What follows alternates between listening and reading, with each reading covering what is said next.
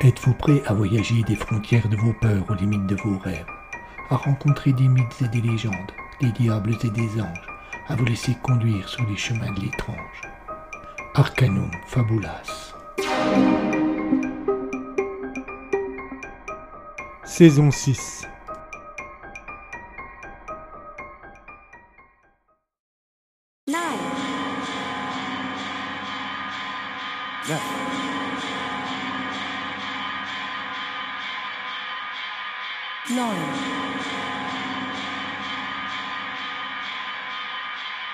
déjà.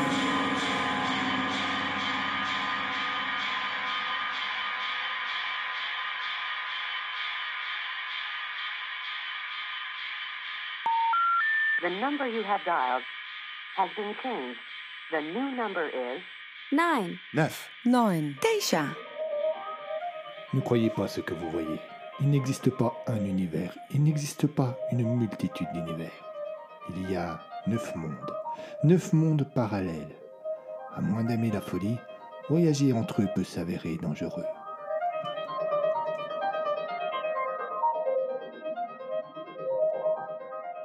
Les neuf parallèles.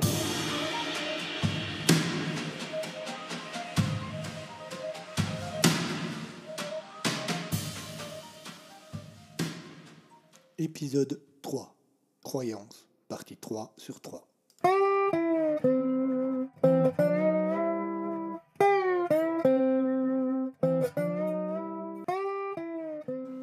Ford affichait sa tête des mauvais jours. Il était difficile en pareille circonstance de connaître précisément son état d'esprit. Colère, tristesse, désarroi. Il gardait le silence et fixait tout le monde avec un regard perçant. Frey et Broen, assis en face de lui, se sentaient au penaud. Ils avaient été convoqués de très bonne heure à l'office du shérif, et Jimmy, qui était allé les chercher l'un après l'autre, leur avait raconté brièvement ce qui s'était passé la veille au saloon de Joseph entre Patchett et Carter. Comment va Ron avait demandé inquiet Adam, surpris de ne pas avoir été prévenu plus tôt. Jimmy avait baissé les yeux, craché par terre et sans regarder son interlocuteur. Enfin, docteur, euh, si nous ne sommes pas venus vous chercher tout de suite, c'est qu'il n'y avait plus rien à faire. Le médecin et le pasteur s'étaient regardés. Ils s'étaient sentis responsables du drame. Face à Doug, ils avaient de suite tenté de s'excuser, mais ce dernier, qui avait encore sa tête des mauvais jours, les avait écoutés sans répondre, sans rien dire. Après quelques minutes, on en vint à l'inévitable, le silence. Le pasteur voulut y mettre fin en se montrant plus offensif, et se cala au fond de sa chaise, droit comme un i. Écoutez, shérif, croyez bien que je suis vraiment désolé de ce qui s'est passé, et jamais je n'aurais pensé que notre petite divergence théologique avec le docteur nous aurait conduit jusque-là. Dites-moi seulement ce que vous attendez de nous. Jimmy, qui, un peu en retrait, assistait à l'entretien, vit un léger mouvement de sourcils agiter le visage de Doug. Il se redressa et s'appuya contre le mur. Le spectacle allait commencer. Vous êtes désolé. Vous êtes désolé. Après ce que vous avez provoqué, je pense qu'être désolé, c'est vraiment un minimum. Un mort, un jeune dont la vie est foutue, et la famille Carter anéantie. Et vous me parlez de petites divergences théologiques. Doug se leva et fit quelques pas qui l'amenèrent derrière les deux hommes. Et vous savez quoi? Il n'y a aucun moyen pour vous de réparer vos conneries. À chaque mot du shérif, Adam enfonça un peu plus sa tête dans les épaules. Il semblait écrasé par la honte. Mais Frey, au contraire, peinait pour sa part à garder son calme. Il se leva en protestant avec véhémence, mais Ford se planta face à lui sans se montrer le moins du monde impressionné. Asseyez-vous, pasteur L'homme d'église n'obtempéra pas, et l'homme de loi s'approcha de lui pour prouver sa détermination. Je vous ai dit de vous asseoir, Frey, ne me forcez pas à me répéter. Quels que soient vos griefs que vous avez contre moi, shérif, vous n'avez pas à me parler sur ce ton ou à me menacer. Croyez bien, Frey, que je ne vous menace pas, du moins pas encore. Mais si vous ne posez pas votre cul sur cette saleté de chaise, les choses pourraient bien changer. Le pasteur hésita encore une seconde et s'exécuta. La tension baissa un peu. Doug poursuivit. Je vais devoir amener le jeune Hobbs à Carson City pour y voir un juge. Pendant mon absence, c'est Jimmy qui sera le représentant de la loi ici. Mais je ne peux pas lui confier les clés de la maison en lui laissant une situation aussi tendue. Le shérif retourna s'asseoir face à ses interlocuteurs et pour donner davantage de poids à ses déclarations, se pencha sur la table pour approcher son visage des leurs. Alors voilà ce que nous allons faire. Nous allons réunir tout le monde sur la place et chacun votre tour vous prendrez la parole pour dire que vous regrettez ce qui a été dit. que nous n'attendons ni Messie ni Apocalypse, que tout cela n'était que croyance sans fondement réel. On est d'accord? Je ne ferai pas ça, affirma le pasteur. Je ne crois pas que l'Apocalypse va arriver. Je le sais. Avez-vous l'impression que je vous laisse le choix? insista Ford en se recalant au fond de son siège. Je n'en ai rien à faire de vos menaces. Je me dois à mes brebis, je me dois à leur dire la vérité.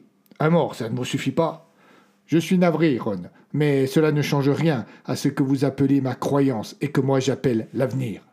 La colère qui était en train de s'emparer du shérif était lisible sur son visage qui se tendait à chaque seconde. Demeuré jusque-là discret, Adam décida d'intervenir. Ah, attendez, shérif. Euh, je n'ai pas les mêmes certitudes que le révérend Frey sur ce qui va se passer. J'ai recherché dans la Bible des arguments pour contrecarrer son point de vue, car j'ai trouvé simpliste et j'ai voulu prouver. Il hésita. Prouver que. Enfin, je ne sais pas vraiment ce que j'ai voulu prouver, mais euh, je n'aurais pas pensé que nous en arriverions à de telles extrémités. Je, m'en veux terriblement. Doug se détendit un peu. Vous êtes donc d'accord pour que nous réunissions les habitants du village? Non, cela va juste accentuer les tensions et nous risquons un dérapage. Bien, docteur, vous avez autre chose à proposer? Broen fit un signe affirmatif de la tête et se frotta le menton sans doute pour se laisser un peu plus de temps pour réfléchir à son argumentaire. Euh, je suis prêt à dire que je ne suis pas certain de ce qui va se passer, même si je persiste à croire que ce n'est pas la fin du monde qui approche. Mais le révérend ne paraît pas décidé, lui, à revenir sur sa prédiction. Ce dernier fit un signe affirmatif de la tête. Pour éviter tout débat inutile, je vous propose de réunir les deux groupes séparément. Les sceptiques au salon de Joseph, et je prendrai la parole devant eux, et les autres à l'église de Frey. Dans quel but insista l'homme d'église. Je ne reviendrai pas sur mes dires. Je ne vous demande pas ça, répondit le docteur. Mais vous pouvez peut-être calmer le jeu. Frey hésita, puis acquiesça.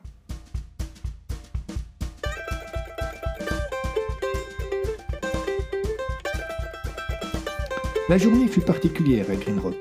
La mort de Ron était là dans tous les esprits, et quelles que soient les croyances de chacun sur l'avenir du monde, elle avait terriblement choqué. Aussi, lorsque dans le milieu de la matinée on commença à entendre parler de rassemblements prévus le soir même par le pasteur et les docteurs à la demande du shérif, il y eut une sorte de soulagement général. Personne ne savait vraiment de quoi il serait question, mais tous savaient qu'ils auraient l'occasion de s'exprimer. Il n'y eut aucun incident, mais Doug constata que tous évitaient les membres de l'autre groupe.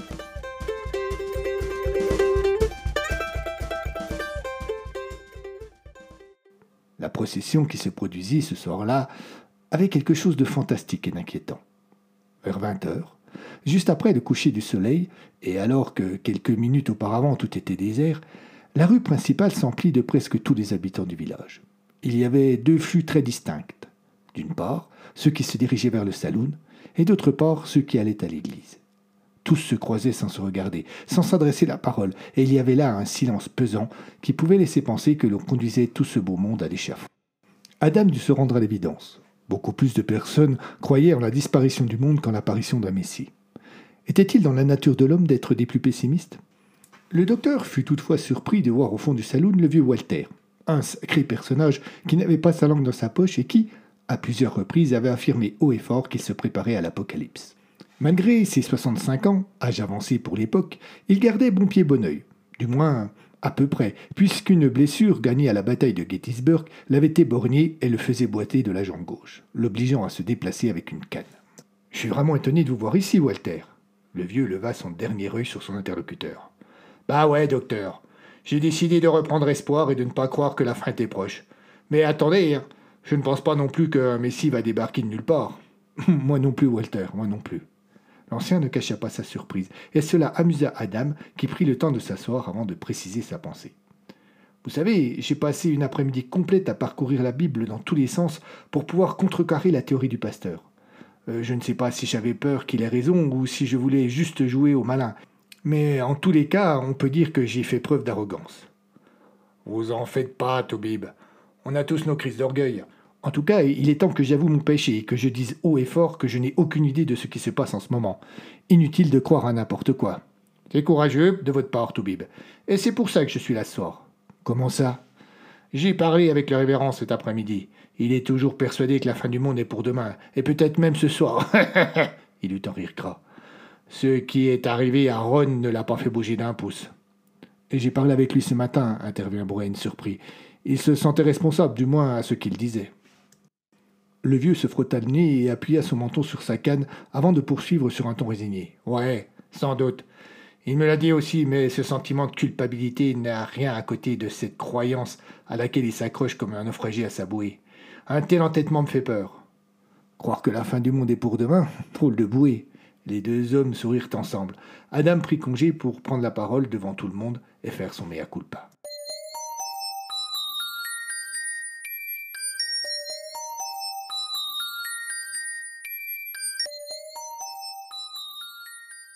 L'église était remplie.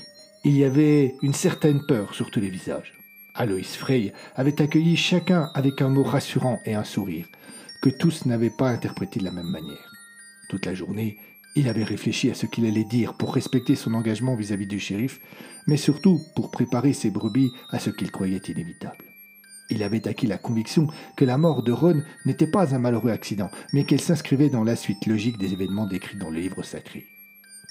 L'homme perdant la raison, refusant l'évidence, s'en prendra à son frère. Un homme de foi, il était bien décidé à chercher la paix, mais il guiderait d'abord ses croyants sur la voie de la rédemption.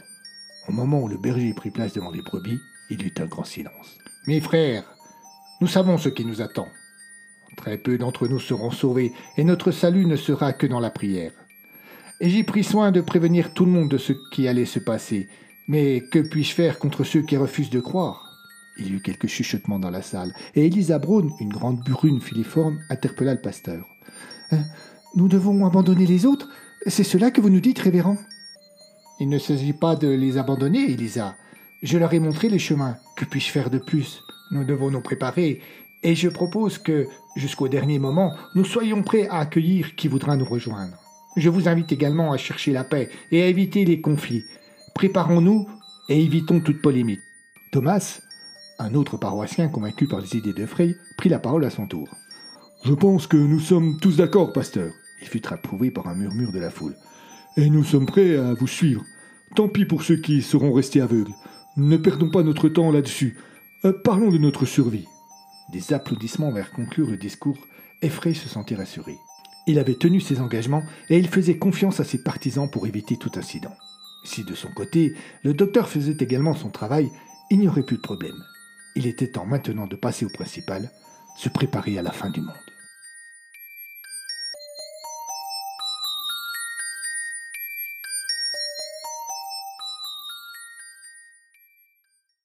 Au saloon, tous avaient été attentifs au discours de Bruen. Il avait fait part de ses doutes. Il avait avoué que, peut-être, il avait commis le péché d'orgueil. Pour lui, il ne fallait pas attendre ni la fin du monde, ni la venue du Messie. Il fallait juste se serrer les coudes pour affronter cette épreuve que traversait le village. Cessons de croire, avait-il conclu, et mettons-nous au travail pour trouver les solutions. Mais surtout, respectons les autres et évitons tout incident. La mort de Rhône doit nous servir de leçon. Anton, un palefrenier dans la force de l'âge, qui, dès le début, avait soutenu Adam, parut un peu décontenancé. Mais docteur, euh, vous ne savez pas ce qui se passe. Vous ne savez pas pourquoi nos bêtes meurent, pourquoi nos plantations ne donnent rien. Non, Anton, je n'en ai pas la moindre idée. Mais je suis certain, en revanche, que nous saurons trouver des solutions pour surmonter ces difficultés, à une condition. Il marqua une pause et prit le temps de toiser l'assemblée. Notre communauté doit rester unie, coûte que coûte.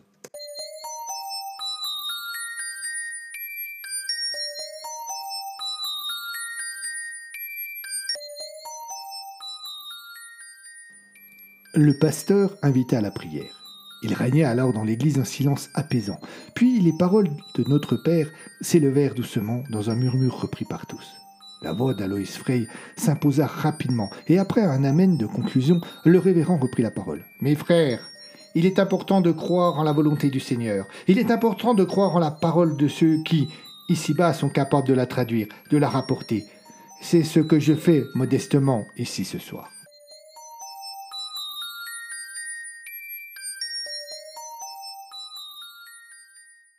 Au saloon, Adam insista. Je propose que dès demain nous organisions une collecte et que quelques-uns parmi nous se rendent avec le shérif à Carson City pour acquérir des bêtes qui nous permettront de reconstituer un cheptel sain.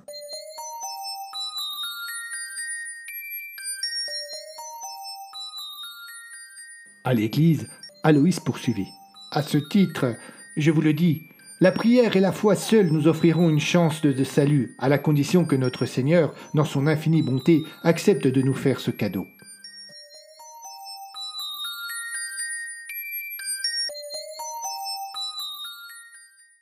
Et si un instant Adam avait douté de sa démarche, la réaction approbatrice de son auditoire le rassura et le galvanisa. Il y avait de l'espoir. Il y avait toujours de l'espoir. Pas besoin de croyance, pas besoin de nouveau messie, juste la volonté de ne jamais renoncer. Il venait de planter une graine, il suffisait de la laisser pousser. Les échanges enjoués et les rires qui naissaient prouvaient que tout était en bonne voie. Et puis, Roger entra dans le salon, affolé.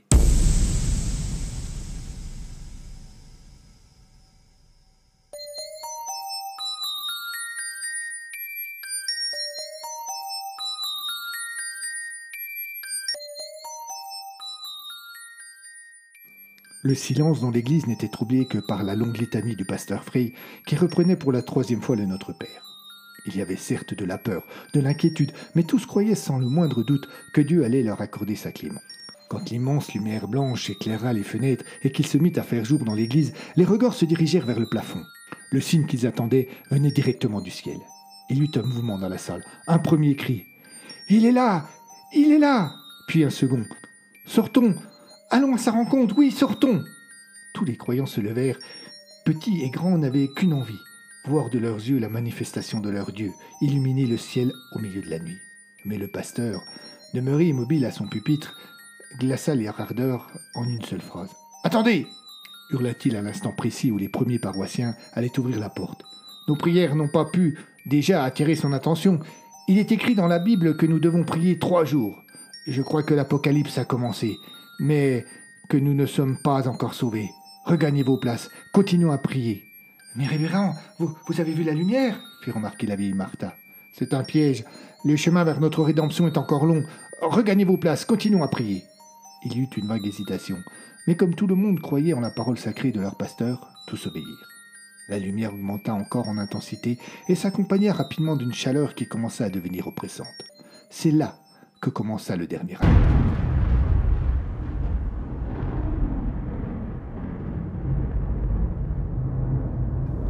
Lorsque la porte de l'église explosa littéralement, projetant dans l'édifice des morceaux de bois dont certains vinrent blesser quelques-uns des paroissiens. L'effet de surprise passé, tous purent voir dans l'embrasure fumante se tenir un cavalier à la carrure imposante, le visage masqué par un aume de cuir et tenant à la main une épée à la lame disproportionnée. Il était monté sur un cheval terne à la robe tirant vers le vert pâle qui donnait à l'animal une allure fantomatique. Ce dernier se cabra en hennissant et s'élança dans la chapelle comme sur un champ de bataille. Toute l'assistance était tétanisée, et Frey, réalisant ce qui était en train de se passer, murmura sidéré. Thanatos. Thanatos, le quatrième cavalier de l'Apocalypse, celui qui apporte la mort, celui qui met fin à l'humanité. Un mythe, une légende qui devenait réalité et qui, alors que le pasteur ne parvenait toujours pas à sortir de sa stupeur, commençait sa sinistre besogne en utilisant son arme pour couper les têtes et autres membres.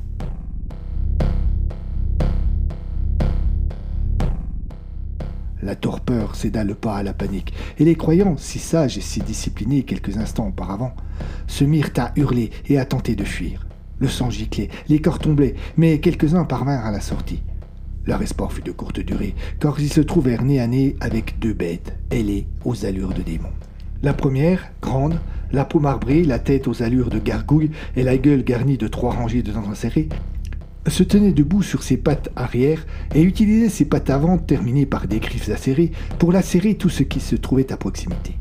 La seconde, aux allures un peu plus humaines, mais à la peau rouge vif, arborait deux longues cornes sur son crâne. Ses yeux noirs et sans pupilles semblaient sonder la salle à la recherche d'une proie de choix. Elle avisa rapidement le pasteur Frey, toujours immobile et tétanisé. Un son guttural et glaçant sortit de la bouche de la bête, et d'un bond, elle fondit sur le malheureux ecclésiaste. Le premier coup de griffe sur le torse du révérend ramena ce dernier à la vie. Il bascula et tomba assis, découvrant par là même, avec terreur, l'allure cauchemardesque de son agresseur.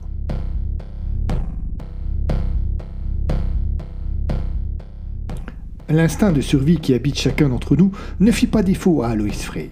D'un violent coup de pied dans la mâchoire, il repoussa le monstre qui, surpris par cette réaction, parut décontenancé un court instant.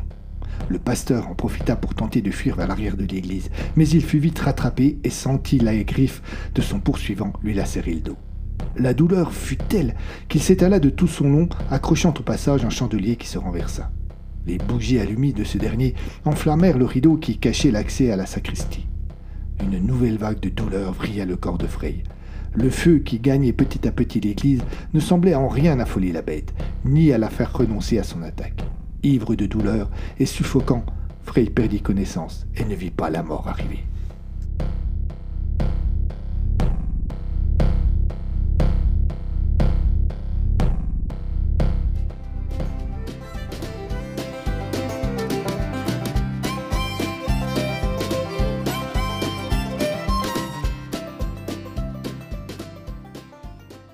C'était un bel animal, une vache aux formes arrondies et à la mine joviale.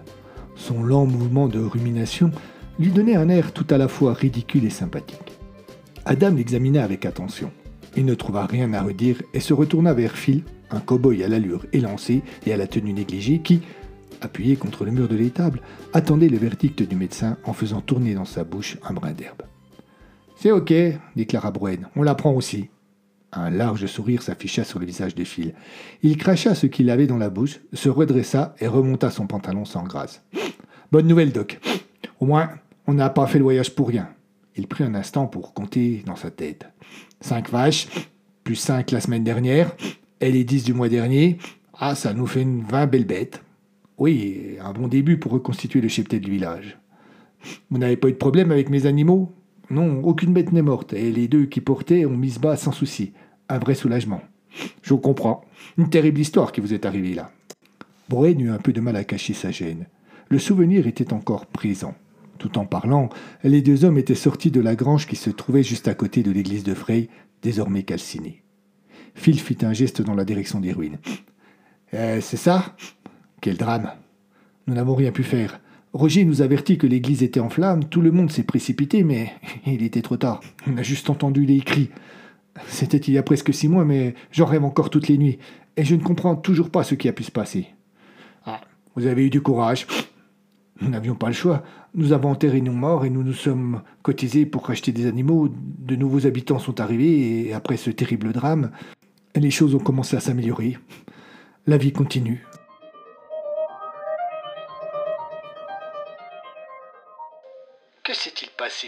L'église de Green Rock en cette terrible nuit d'août 1888 Un simple incendie Un simple accident Ou une version réduite de l'apocalypse qui a emporté tous ceux qui croyaient qu'elle allait arriver. Nos croyances ont-elles le pouvoir de sceller nos destinées? Des questions qui semblent avoir trouvé leur réponse dans un recoin d'une des neuf parallèles.